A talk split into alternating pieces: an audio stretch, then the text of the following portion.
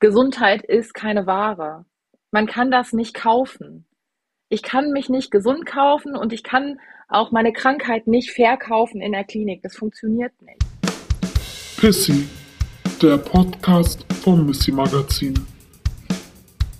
Hi, ihr hört Pissy, den Podcast des Missy Magazins. Mein Name ist Lisa. Ich bin eigentlich aus dem Missy Grafikteam, aber heute bin ich hier als Fan von Arbeitskämpfen und Selbstorganisierung und spreche mit zwei Gästinnen aus der Krankenhausbewegung.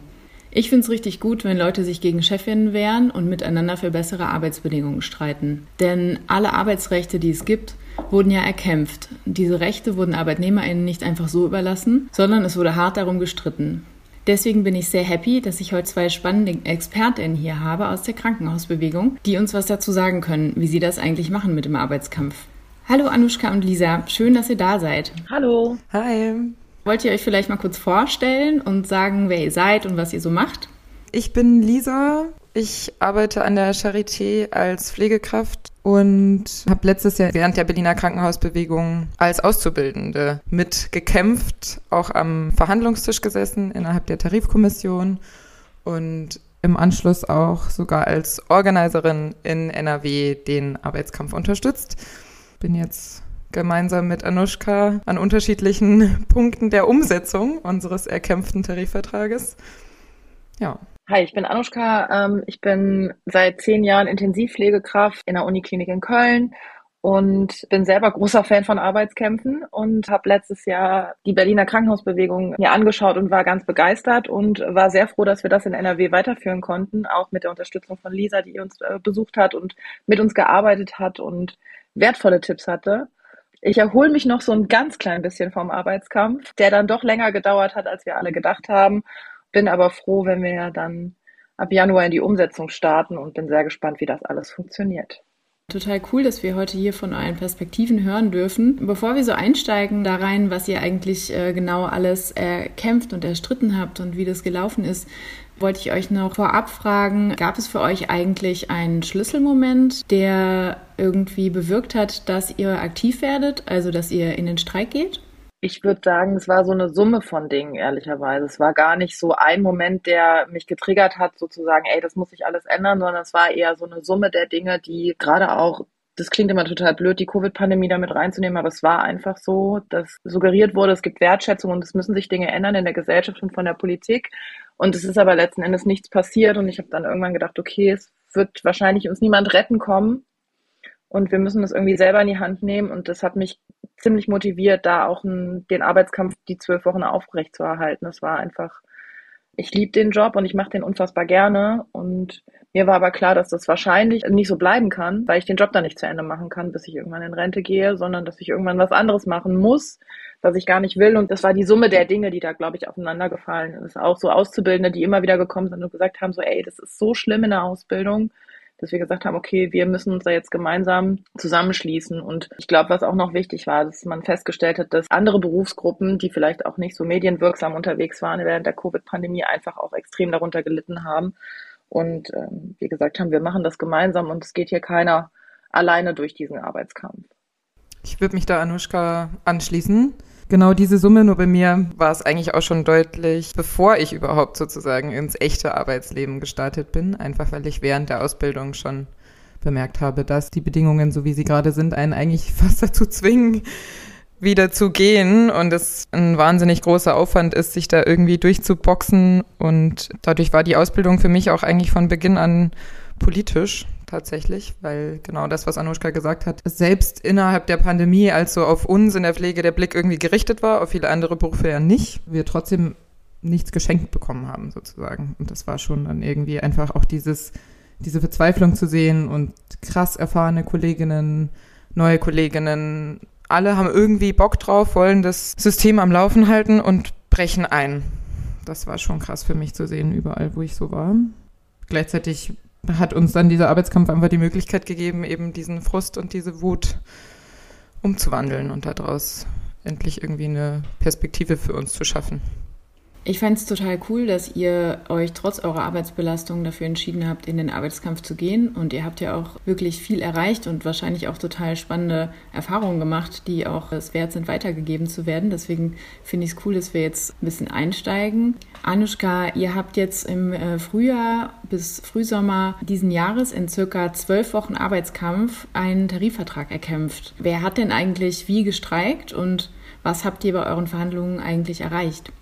Ich finde es immer so witzig, dass wer hat eigentlich wie gestreikt? Also wir haben alle gemeinsam gestreikt und auch eigentlich fast alle gleich, nämlich wir haben uns immer versammelt zu Dienstbeginn, wir haben Workshops gemacht, wir haben alles mögliche Informationen ausgetauscht. Die Leute denken ja ganz oft so, ja, wer streikt, der bleibt dann einfach zu Hause. Das war überhaupt nicht so. Wir haben halt super viel vor Ort auch gemacht. Wir haben Aktionen gemacht, wir haben demonstriert. Das war total spannend. Und wer alles gestreikt hat, naja, sechs Unikliniken in NRW, die halt vom Land getragen werden. Es gibt ja natürlich noch mehr Unikliniken, die haben aber andere Träger, deswegen waren die davon nicht betroffen. Die sind aber betroffen von schlechten Arbeitsbedingungen, konnten aber leider nicht am Streik teilnehmen.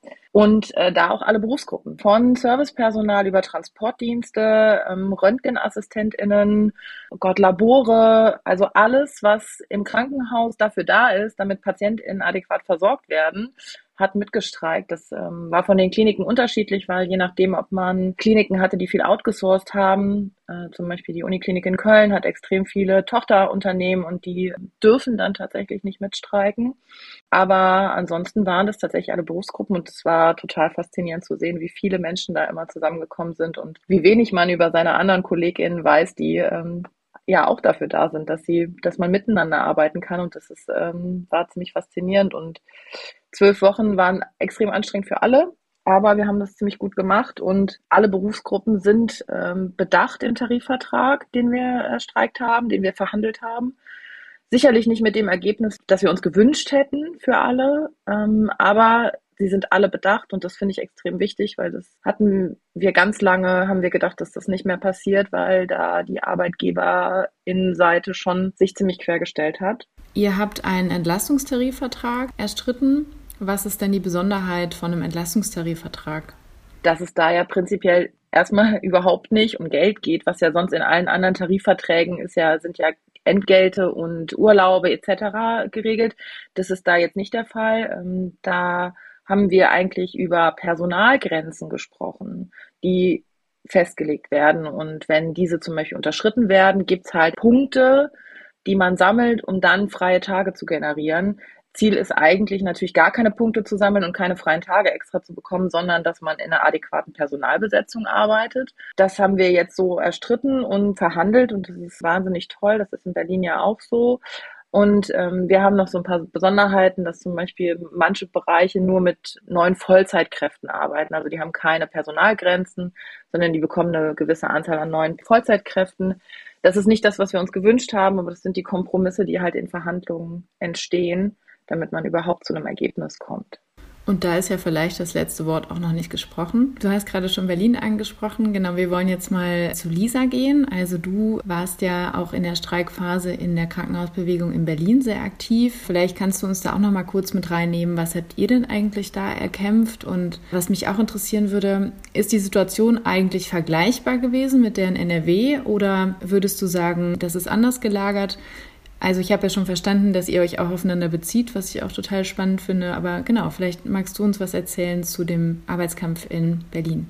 Vielleicht fange ich erstmal mit den Unterschieden an. Wir haben in Berlin nicht einen Flächentarifvertrag, so wie in NRW, wo alle sechs Unikliniken gemeinsam am Verhandlungstisch saßen und für sich gemeinsam diese Personalgrenzen, von denen Anushka gerade gesprochen hat, festgelegt haben, sondern ähm, Vivantes und Charité, also Vivantes das größte landeseigene äh, Klinikum in Berlin und Charité eben auch Uniklinikum, beide auch von der Landeskasse finanziert sozusagen. Wir haben aber jeweils einen Tarifvertrag verhandelt, die Charité für sich, Vivantes für sich und die Vivantes Töchter, also die ausgegliederten Tochtergesellschaften, sowas wie Reinigung, Steri nennen wir es, also die Leute, die dafür sorgen, dass der OP mit Sterilgut versorgt ist und überhaupt erst operiert werden kann die haben nicht für einen Tarifvertrag Entlastung gestreikt, sondern für mehr Lohn tatsächlich. Und wir, die Mutterbeschäftigten sozusagen von Charité und Vivantes, haben genauso wie in NRW Entlastungstarifverträge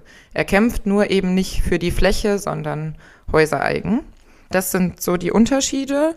Und gleich ist aber, wir haben auch diese Personalgrenzen verhandelt, die eben nicht, es gibt ja auch schon so gesetzliche Personaluntergrenzen, die bedeuten, dass alles, was unterschritten wird an dieser Personalbesetzung, schon absolute Gefährdung ist. Sondern wir haben quasi anhand von wissenschaftlichen Studienhintergründen, Erfahrungsberichten auch erarbeitet, wie muss gearbeitet werden, wie viele KollegInnen stehen tatsächlich auch am Bett, am Gerät, im OP-Saal, damit Patientinnen bestmöglich versorgt werden. Und was Anushka gerade auch schon erzählt hat, diese Belastungspunkte, das ist nämlich tatsächlich die Besonderheit, weil das ist der Sanktionsmechanismus, der uns ermöglicht, dass die Kliniken diese Ratios nennen wir sie, also Pflege zu Patienten Ratios, auch umgesetzt werden müssen, weil die Klinik dafür aufkommen muss, wenn diese Grenzen unterschritten werden. Sie müssen uns sozusagen Freizeit zugestehen oder Bezahlung, also finanziellen Ausgleich, aber erstmal vor allem Freizeit, um für uns auch die Belastung auszugleichen. Und das führt dazu, dass diese Grenzen eingehalten werden müssen und sozusagen diese Tarifverträge nicht einfach irgendwie zahnlose Tiger sind. Und ist jetzt alles besser? Es gibt auch da große Unterschiede zwischen den Arbeitgebern. Die eine Klinik setzt ganz gut um, die andere stellt sich brutal quer. Auch das keine Überraschung, sondern das war während der Verhandlungen schon so. Was auffällt, ist, dass es so Leuchtturmstationen sozusagen gibt. Also es gibt Stationen, da wird dieser Tarifvertrag Entlastung einfach gut umgesetzt. Da wird geguckt, dass wirklich genug Personal da ist in den einzelnen Schichten. Und da will natürlich jetzt jeder hin. Und diese Stationen bedeuten definitiv Entlastung. Und auch ein Thema, was ein bisschen umstritten ist, aber was für uns, glaube ich, die einzige Lösung ist gerade, ist, dass überall da, wo eben nicht genug Personal da ist, wo diese Grenzen nicht eingehalten werden können, kann man eben dann, also klar, man kann nicht unbegrenzt Personal einstellen, aber dann muss man eben die Bettenzahl anpassen. Da muss man Kapazitäten einschränken. Und das hört man natürlich erstmal nicht gerne. Das ist so ein bisschen, hm, naja, dann werden ja weniger Patientinnen versorgt.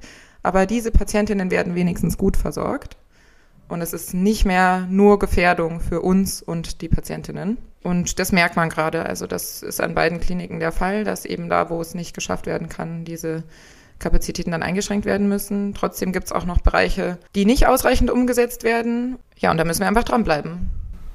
Ja, das, äh, das klingt vernünftig, da dran zu bleiben. Äh, Anushka, ist das bei euch eigentlich schon jetzt absehbar? Seid ihr schon irgendwie in einem Arbeitsalltag angekommen, wo dieser Tarifvertrag eine Rolle spielt? Oder wie können wir uns das vorstellen?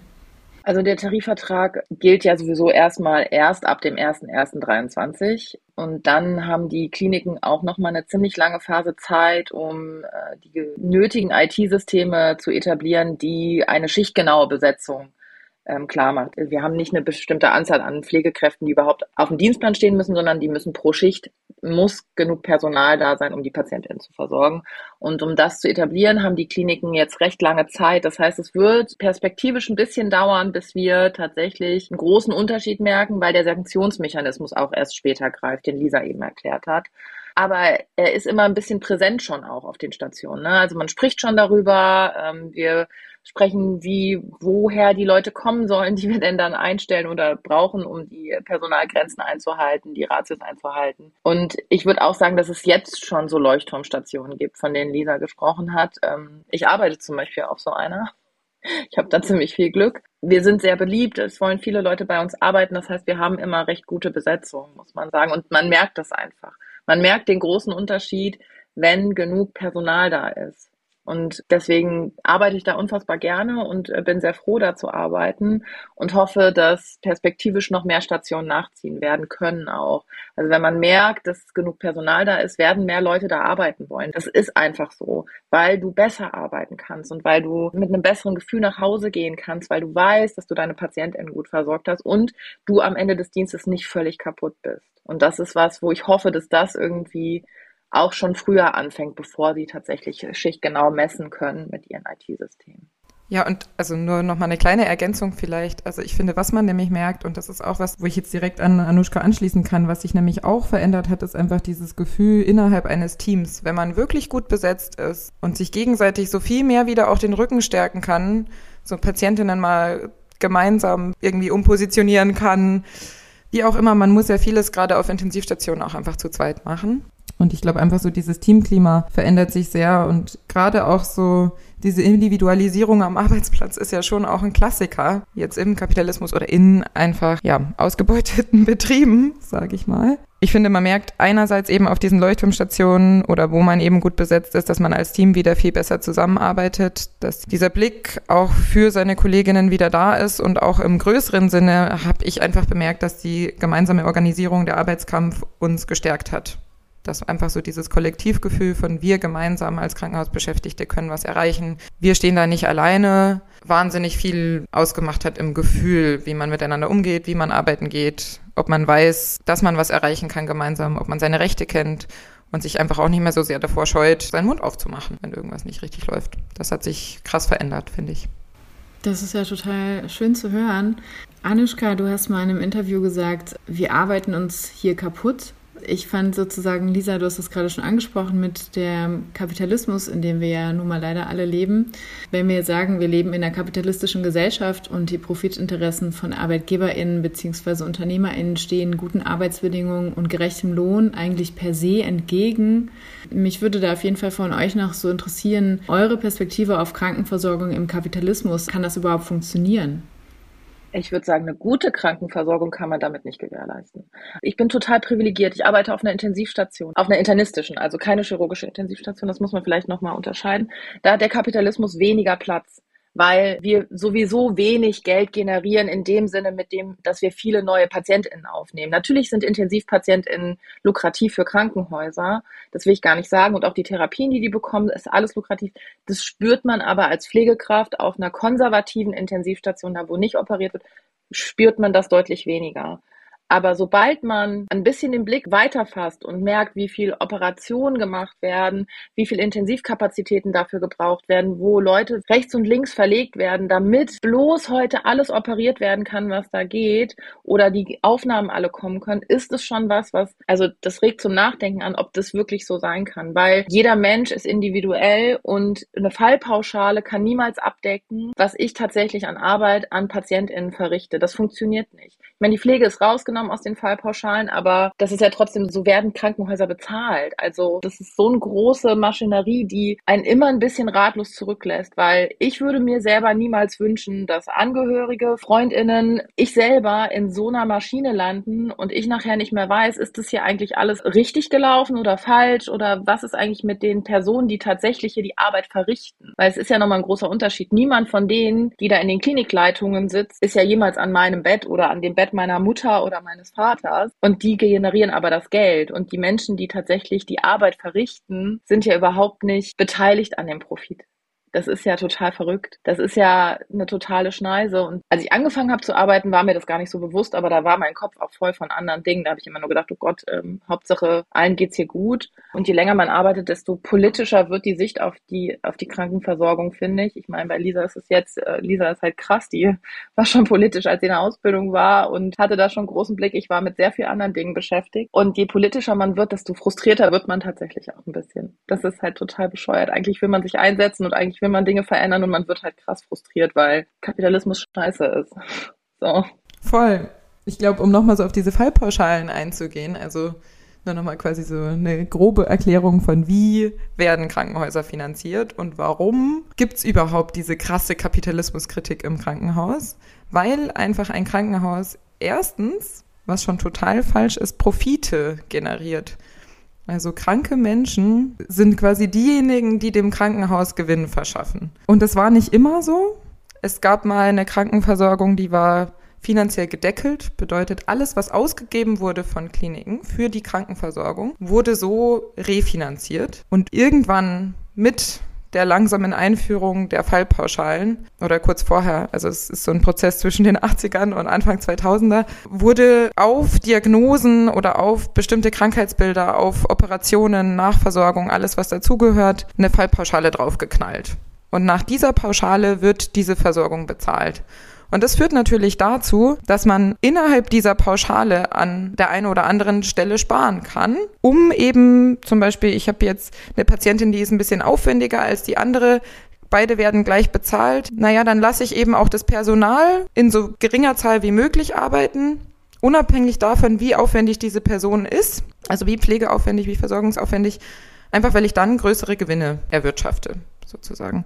Und das hat dazu geführt, dass einfach an den Fürsorgeberufen gespart wurde. Und eben auch zum Beispiel diese Ausgliederung von Tochtergesellschaften immer weiter vorangetrieben wurde. Einfach, es wird natürlich am Personal gespart, um durch diese Fallpauschalen den größten Gewinn zu erwirtschaften.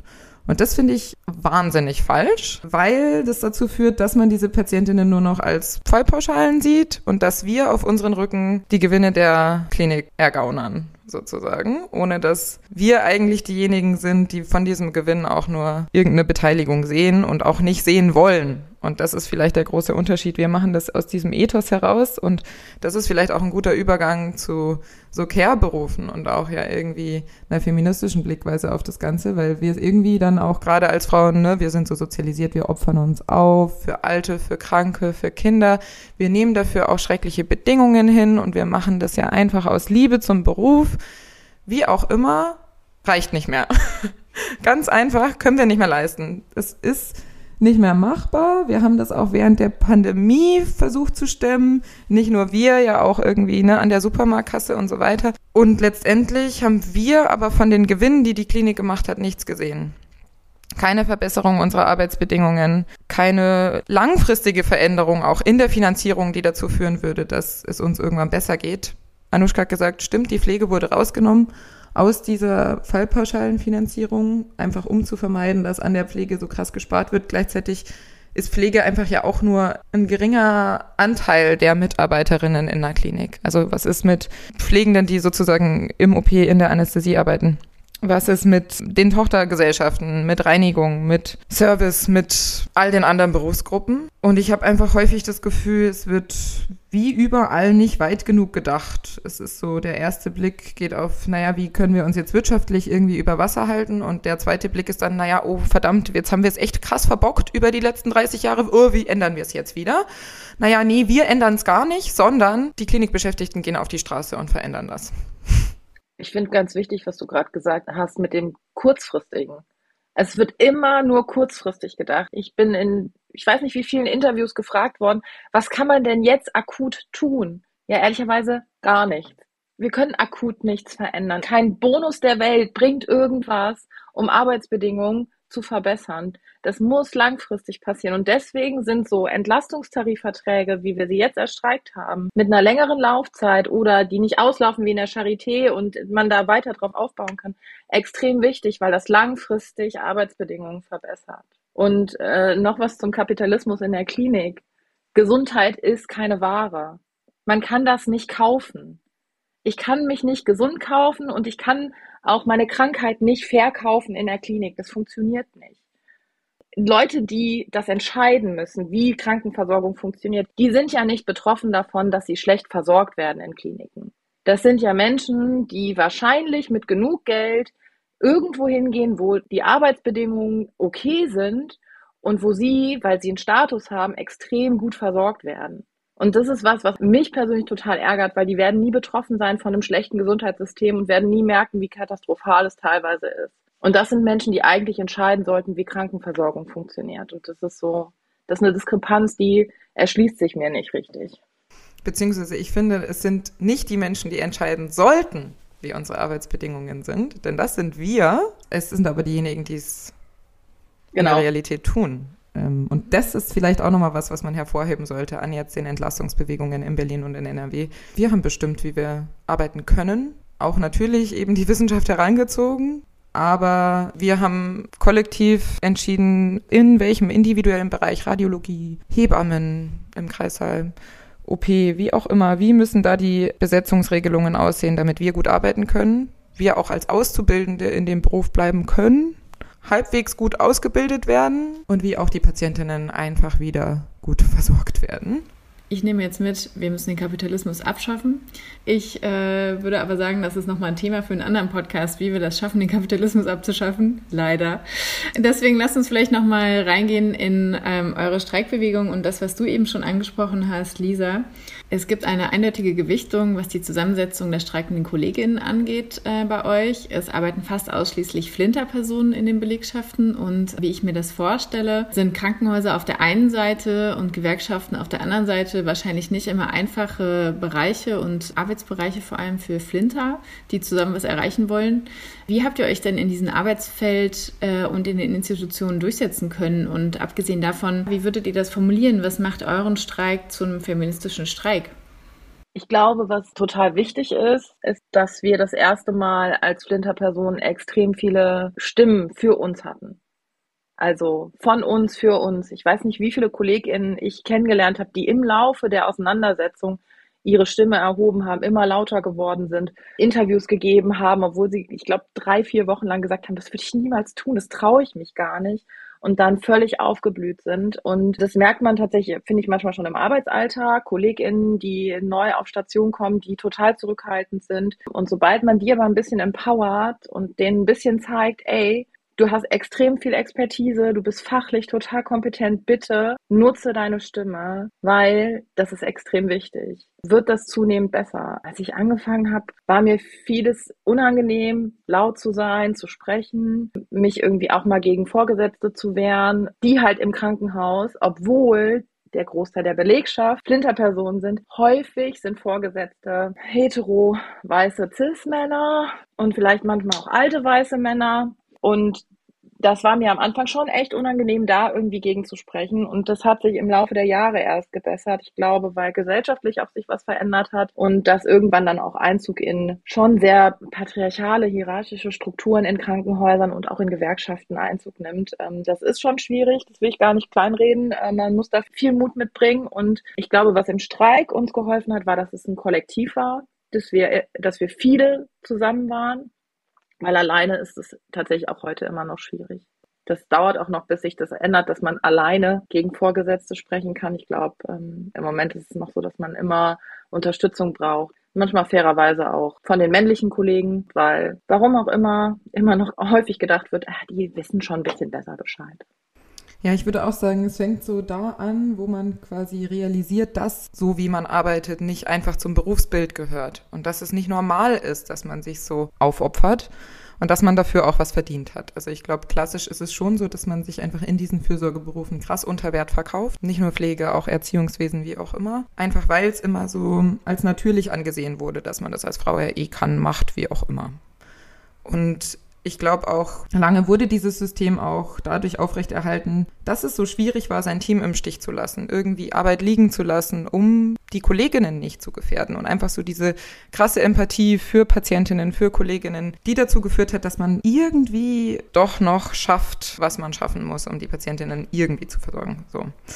Und ich glaube, einfach an dem Punkt, an dem man realisiert, das muss ich aber gar nicht. Das ist überhaupt auch viel zu viel verlangt und es gibt auch Wege da raus und ich habe auch das Recht, mich einzusetzen. Da fängt, glaube ich, schon irgendwie so eine Umkehr an. Und dann zu sehen, okay, da sind so viele Kolleginnen, die heben jetzt auch ihre Stimme. Was wir tun, das hat eine Berechtigung und wir werden gehört und wir werden gesehen. Ich glaube, da geht es so ein bisschen weiter. Und was Anushka sagt, das stimmt voll. Unsere Vorgesetzten sind häufig Männer. Die verdienen mehr und bestimmen darüber, wie wir sozusagen unsere Arbeit gestalten sollen. Ich glaube, sich dagegen zu behaupten, ist deswegen auch so schwierig, weil man teilweise ja belächelt wird. Ich fand es ganz interessant, auch zu merken, so, also einerseits natürlich auf den Stationen oder auf der Straße einfach sichtbar viele Frauen, die ihre Stimme erheben. Da kriege ich Gänsehaut, wenn ich dran denke, weil das einfach der Hammer war wenn mich jemand anguckt und sagt, so, ich hätte nie gedacht, dass ich mich das traue und jetzt mache ich es einfach. Und wie konnte ich denn nicht sehen, dass ich hier verarscht werde, sozusagen. Und auf der anderen Seite aber auch am Verhandlungstisch war bei uns die Tarifkommission der Charité fast ausschließlich weiblich besetzt. Und ich fand es ein krasses Gefühl, in dieser Gruppe, in der Verhandlungsreihe, den Arbeitgeberinnen gegenüber zu sitzen und zu sagen, so nicht. Und einfach diese Reaktionen von, okay, da sitzt jetzt eine junge Frau mir gegenüber, das bin ich nicht gewöhnt. Ich erwarte einen Gewerkschaftssekretär irgendwie mittleren Alters männlich. Und jetzt sitzt da irgendwie so eine junge Frau und meint mir erzählen zu müssen, wie sie arbeiten will und wie ich arbeiten soll oder was ich, wie ich jetzt meinen Job hier machen soll, das war total befremdlich für viele, hatte ich den Eindruck. Und das hat sich aber auch extrem gut angefühlt. Absolut. Und wenn man sich die Strukturen im Streik jetzt so anguckt, bei zwölf Wochen in NRW und weiß gar nicht mehr, wie viele Tage ihr über 30 auch gestreikt habt. Also ich weiß nicht, wie das bei euch war, aber bei uns war das schon so die größeren Verantwortlichkeiten. Wie funktioniert das Streikprogramm? Wie funktioniert die Streikleitung? Wer ist verantwortlich für diese und andere Aufgaben? Bei uns waren das Flinter-Personen, die Verantwortlichkeiten übernommen haben und das extrem gut gemacht haben. Also extrem souverän, extrem eloquent, fantastisch in der Streikleitung, in den Meetings mit den Vorständen, in den Verhandlungsräumen, mit den Medien extrem gut gesprochen haben. Und das war, finde ich, auch inspirierend und ich fand jede Sekunde daran toll, dass wir als Flinter-Personen in dieser Krankenhausbewegung so eng miteinander gearbeitet haben. Ich meine, das wird ja oft suggeriert, so in so Berufen, wo viel Flinterpersonen arbeiten, gibt's viel Missgunst, da gibt's Zickigkeiten im Team, wie man das so gerne mal suggeriert. Und es gab's einfach nicht, weil es da nicht hingehört hat. Und weil wir alle wussten, für was für einen Grund wir hier gerade stehen und wie wichtig das ist. Und wir haben uns gegenseitig total supportet. Und ich glaube, dass das auch nach außen getragen worden ist, wenn man mal so ein paar Bilder gesehen hat oder so, wie da, egal welche Berufsgruppe miteinander, sei es Menschen, die ich noch nie gesehen hatte, aus dem Labor, ähm, die mit mir zusammen auf der Straße gestanden haben und wir gemeinsam Plakate gehalten haben und gemeinsam gebrüllt haben und äh, die mich heute noch ganz äh, zauberhaft begrüßen in der Klinik, wenn man sie trifft. Ich finde, das gibt ein total gutes Gefühl, dass man als Flinter-Person so zusammengewachsen ist in diesen Arbeitskämpfen. Das finde ich total schön zu hören, dass ihr auch untereinander euch äh, da näher gekommen seid und euch sozusagen auch in der Belegschaft gegenseitig nicht nur bestärkt hat im Arbeitskampf, sondern wahrscheinlich auch für euren Alltag voll was mitgenommen habt daraus. Aber was mich auch noch interessieren würde, ist vielleicht die andere Seite. Also ich kann mir zumindest vorstellen, dass das, was ihr jetzt beschrieben habt als vermeintliche Flintereigenschaften, nämlich sich äh, zu kümmern um andere, dass das sozusagen wie angeboren ist oder sowas, dass das irgendwie vielleicht auch von der Gegenseite ausgenutzt genutzt wurde, um euch zu demoralisieren. Also das würde mich halt noch interessieren. Was ist eure Erfahrung mit politischen Gegnerinnen bzw. Chefinnen auf unterschiedlichen Ebenen? Und gab es Versuche, die Belegschaften auch wirklich zu spalten? Und wie habt ihr es dann geschafft, euch da nicht ermutigen zu lassen? Es gab Spaltungsversuche, es gab krasse Repressionen, es gab alles davon und vor allem auch diese Demoralisierung. Das fand ich schon krass, dass man eigentlich in diesen Pflegeethos so reingetreten hat. Also dieses, wie schon beschrieben, diese Notdienstvereinbarung sorgt dafür, dass überhaupt Kolleginnen streiken können. In einem unterbesetzten Betrieb. Wie soll man da streiken? Also es würde ja bedeuten, dass noch unterbesetzter gearbeitet werden müsste, damit Leute rausgehen kann oder den Dienst verweigern können. Und das geht ja gar nicht. Also man ist ja schon so unterbesetzt, man kann niemanden noch zusätzlich rausschicken. Und das hat halt lange auch verwehrt oder überhaupt verhindert, dass Krankenhauspersonal streiken kann. In der Notdienstvereinbarung werden für einzelne Stationen Besetzungen geregelt, die den Notdienst gewähren sollen. Und wenn aber mehr Personal streiken möchte, als in diesem Personalbesetzung geregelt ist, dann werden an dieser Stelle Kapazitäten eingeschränkt. Also dann werden die Betten reduziert, sodass sich dadurch auch der Personalschlüssel reduziert und mehr Menschen streiken können. Und im OP bedeutet es, dass nur Notfall-OPs stattfinden können und einfach zum Beispiel ambulante Operationen oder so nicht. Die Arbeitgeberinnen haben unterschrieben, dass dieses Dokument während des Streiks gültig ist, um das Grundrecht des Streiks zu ermöglichen. Und letztendlich haben wir uns daran gehalten. Und uns wurde dann aber immer wieder unter die Nase gerieben, wir würden die Patientinnen gefährden. Wir würden unsere Patientinnen gefährden durch unseren Streik. Wie könnt ihr es wagen? Irgendwie ist man darauf eingestellt, dass das passiert, aber so immer wieder und immer wieder zu hören, das tut schon auch irgendwo weh. Und gleichzeitig weiß man natürlich, dass nicht der Streik das ist, was Patientinnen gefährdet, sondern einfach der alltägliche Normalzustand. Und das muss man sich immer wieder sagen, weil ohne Streik natürlich keine Veränderung passiert. Das ist das größte Druckmittel, das wir haben. Und es war lange im Krankenhaus nicht möglich, ein Erzwingungsstreik. Also es geht eben nur mit so einer Notdienstvereinbarung. Und jetzt ist es plötzlich möglich. Und nur so konnten wir ja auch erreichen, was wir erreicht haben. Und trotzdem war es schon echt übel. Und gleichzeitig auch Azubis zum Beispiel, denen wurde damit gedroht, diese Fehlzeiten, die durch den Streik entstehen, würden ihr Examen gefährden. Es sind so beifällige Kommentare wie, naja, sagen Sie mir doch nochmal Ihren Nachnamen.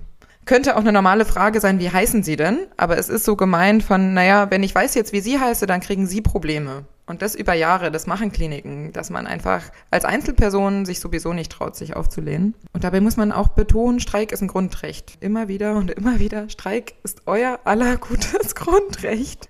Ich fand es auch extrem schwierig. Also ich saß ja auch, wie Lisa, in der Tarifkommission und auch am Verhandlungstisch und uns wurde von der Arbeitgeberinnenseite immer wieder gesagt, wir haben die gleichen Ziele. Wir haben die gleichen Ziele, wir wollen alle das Gleiche. Wir wollen gute Arbeitsbedingungen für sie und dass die PatientInnen gut versorgt werden. Und ich weiß nicht, keine Ahnung, zwei Stunden später kommt ein Artikel raus, wo ein Chefarzt ähm, der Klinik sagt, dass PatientInnen sterben, weil wir streiken. Und dann denke ich mir, hm, hier will keiner das Gleiche. Und die Tatsache, dass man eigentlich, wenn man ganz ehrlich ist, eiskalt angelogen wird, das ist schon extrem zerrend. Das hat extrem viel Kraft gekostet, da sich immer wieder zu sagen, wie Lisa das gerade gesagt hat, wir sind nicht das Problem wir versuchen hier gerade was zu lösen, was seit Jahrzehnten irgendwie falsch läuft. Das war so konträr, das konnte ich oft gar nicht richtig verpacken. Was ich auch schwierig fand, war die Tatsache, dass man, zumindest bei uns war das so in den Medien, extrem wenig über die Notdienstvereinbarung gesprochen hat. Weil es gab ja immer wieder Artikel, Patientinnengefährdung, es sterben Leute, OPs werden verschoben, es ist alles ganz katastrophal und dramatisch. Und ich habe in vielen Interviews von den Notdienstvereinbarungen gesprochen, habe immer wieder erklärt, dass das beide Seiten unterschrieben haben, habe immer wieder erklärt, dass das ausgehandelt worden ist, dass die Kliniken damit einverstanden waren, wie das ausgehandelt worden ist und wie viele Situationen es gab, wo wir doch noch reingegangen sind, weil das Team angerufen hat und gesagt hat, es geht so nicht oder unsere Notaufnahme in Köln war zum Beispiel abgemeldet und das heißt eigentlich nur Leute, die universitär gesehen werden müssen, sind auch angefahren worden und es gab dann halt manchmal auch zwei, drei Leute mehr, die da hinkommen mussten und auch da sind die KollegInnen ohne groß nachzudenken wieder reingegangen und haben gesagt, okay, ich helfe dann. Und das ist natürlich auch ein Ausnutzen von der Situation, dass KollegInnen halt ihr Team nicht im Stich lassen. Aber es war nie so, als hätten wir uns groß geweigert, Notfälle zu versorgen, die halt universitär gesehen werden müssen. Und das fand ich schon extrem unfair, muss man auch einfach sagen, weil da die Berichterstattung einfach überhaupt nicht ehrlich genug war, um zu sagen, ey, die Kliniken haben das mit entschieden, die tragen das mit. Das ist nichts, was die Beschäftigten alleine jetzt sich hier ausgedacht haben und die Kliniken müssen damit irgendwie leben. Das ist nämlich nicht der Fall gewesen. Und das hat mich schon auch manchmal ehrlicherweise ziemlich wütend gemacht. Vor allen Dingen, wenn man die Interviews dann auch noch selber gegeben hat und gesagt hat, ey, ihr könntet das mit der Notdienstvereinbarung wirklich mal bringen. Das wäre total cool, damit die Leute das auch mal verstehen. Das fand ich schon, fand ich manchmal schon ziemlich schwierig. Wir sind jetzt schon langsam bei der letzten Frage angekommen. Ich habe schon total viel gelernt von euch und Erschütterndes gehört und total viel Ermutigendes gehört. Ich finde es ja total toll, dass ihr euch so für eure Arbeitsbedingungen und eure Kolleginnen eingesetzt habt. Und ich denke auch immer, Widerstand lohnt sich, egal ob es auch Rückschläge gibt. Und deswegen an euch die Frage, was waren denn eure Erfolgserlebnisse und was hat die Erfahrung des Streiks mit euch gemacht? Was würdet ihr anderen, die sich organisieren wollen, mit auf den Weg geben oder auch zusammengefasst, Wofür hat sich der ganze Stress gelohnt? Das ist ein großer Brocken. Hätte ich vorher gewusst, dass ich zwölf Wochen lang so zwischen vier und sechs Stunden pro Nacht maximal schlafe, hätte ich mir vielleicht irgendwie noch ein paar andere Strategien zum Essen und Trinken überlegt. Das kann ich schon mal vorweg sagen. Es war extrem anstrengend, aber es hat jede einzelne Sekunde hat sich gelohnt. Ich habe unfassbar tolle Menschen kennengelernt, die mich inspirieren. Ich habe aufgrund von Rückschlägen, sei es Klagen vor Gericht etc., gelernt, dass Rückschläge nie bedeuten, dass man zurückgehen muss, sondern dass man sich nochmal sammelt und mit aller Kraft dagegen angeht. Ich habe gelernt, dass Gewerkschaft was ist, mit der man fantastisch gut arbeiten kann und gleichzeitig etwas ist, was dringend auch eine Revolution bedarf, weil auch da Strukturen einfach aufgrund der gesellschaftlichen Situation ein, äh, Einzug genommen haben, die einfach verändert gehören. Ich habe aber auch gelernt, dass man sich gegen solche Strukturen extrem gut auflehnen kann, wenn man sich mit Leuten verbündet, die wissen, wie wichtig das ist. Ich erinnere mich an den Tag in der Agneskirche, vor 500 KollegInnen zu sprechen, und über Arbeitsbedingungen und Arbeitsalltag zu sprechen, das werde ich niemals vergessen in meinem ganzen Leben. Das war hochemotional, das war aber gleichzeitig auch ein Tag, wo ich gedacht habe, ich habe noch nie so was Cooles gemacht. Und ich glaube, dass gerade so Situationen, sei es extreme Rückschläge oder Extremsituationen, die einen total nach vorne bringen, sind das, was Arbeitskampf lohnenswert macht. Und vor allen Dingen, wenn man jetzt überlegt, dass hoffentlich sich Arbeitsbedingungen ändern und dass mehr Kolleginnen auf die Straße gehen, dass diese Bewegungen in Berlin und NRW nicht die letzten waren. Und wir, wir sehen es jetzt, Frankfurt ist unterwegs und ich glaube einfach, dass da noch mehr kommen werden und dass irgendwann Gesundheitsversorgung nicht mehr nur einzelne Kliniken sich erstreiken oder verhandeln müssen, sondern dass das vielleicht sogar irgendwann wieder auf Bundesebene ein Thema sein wird, wo Arbeitsbedingungen geregelt werden müssen. Das glaube ich schon. Und das ist schon ganz schön viel. Und ich bin auch immer noch sehr glücklich. Und ich glaube, sich organisieren, gewerkschaftlich und politisch, ist was, was Krankenhausbeschäftigte mehr tun sollten. Wir haben jahrelang zugeguckt, wie Gesundheitssysteme kaputt gegangen sind. Und wir haben das mitgemacht und wir haben das mitgetragen aus vielleicht einem falschen Ethos heraus der uns sicherlich nicht bewusst war, aber das sollte zunehmend Einzug nehmen in die Kliniken, dass Dinge aushalten und Dinge mitmachen nicht der Weg ist, um gute Arbeitsbedingungen zu haben und eine gute Gesundheitsversorgung für Patientinnen. Im Prinzip streikt der halt auch für uns alle mit, die ins Krankenhaus kommen. Und ähm, deswegen finde ich das auch so absolut wichtig. Also nicht nur aus meiner Perspektive, aber sozusagen aus so einer gesamtgesellschaftlichen Perspektive finde ich auch eure, eure Streiks auch so ein schönes Beispiel für so ja, für sehr solidarische Streiks, weil die sehr viele Leute betreffen. Aber ähm, ja, Lisa, was hast du denn eigentlich noch so äh, dazu zu sagen? Was würdest du denn gerne noch so mitgeben oder wofür hat es sich für dich gelohnt? Also, wo ich Anuschka schon zustimmen muss, es war brutal anstrengend. man denkt echt so, Streik, naja, geht man nicht arbeiten, macht man ja dann nichts. Stattdessen, das stimmt nicht. Ähm, und auch einfach, dass man alles so krass mitfühlt, was in diesem Prozess passiert jeden Erfolg, jede Niederlage. Und gleichzeitig eine Kollegin aus dem Uniklinikum Bonn hat immer gesagt, wir gehen nur einen Schritt zurück, um nochmal Anlauf zu nehmen. Und ich fand das total treffend auch, gerade in den Momenten von so, ja, Repression vor Gericht oder wie auch immer. Was man persönlich mitgenommen hat, aber was man auch als Bewegung mitgenommen hat. Auch, dass ich jetzt mit Anushka hier sitze und irgendwie fühlt es sich an, als wären wir Kolleginnen im gleichen Betrieb so. Und diese Vernetzung auch nochmal auszubauen über ganz Deutschland. Für zu sorgen, das fühlt sich richtig gut an. Und ich glaube, Organisierung bedeutet einfach, gerade auch eine mehrheitliche Organisierung, dass man einerseits eine krasse Macht hat gegenüber seiner Arbeitgeber und gleichzeitig aber auch eine krasse Macht hat gegenüber der Gewerkschaft, um sowohl als auch sagen zu können, wir sind jetzt diejenigen, die darüber bestimmen, wie dieser Prozess aussieht und wie wir es schaffen, dass so viele wie möglich hier mitbestimmen. Auch genau die Leute, die man vielleicht nicht als erstes fragen würde. Genau diejenigen fragen wir jetzt zuallererst und genau diejenigen schicken wir in die Verhandlungen, um zu sagen, das finde ich scheiße und das muss sich ändern. So Momente, ich glaube, man schafft sie nur, wenn man sich auf den Weg macht, wenn man sich einsetzt, ein bisschen Verantwortung auch übernimmt und sich da zusammenschließt. Und ich dachte, der Stress hat sich auf jeden Fall gelohnt.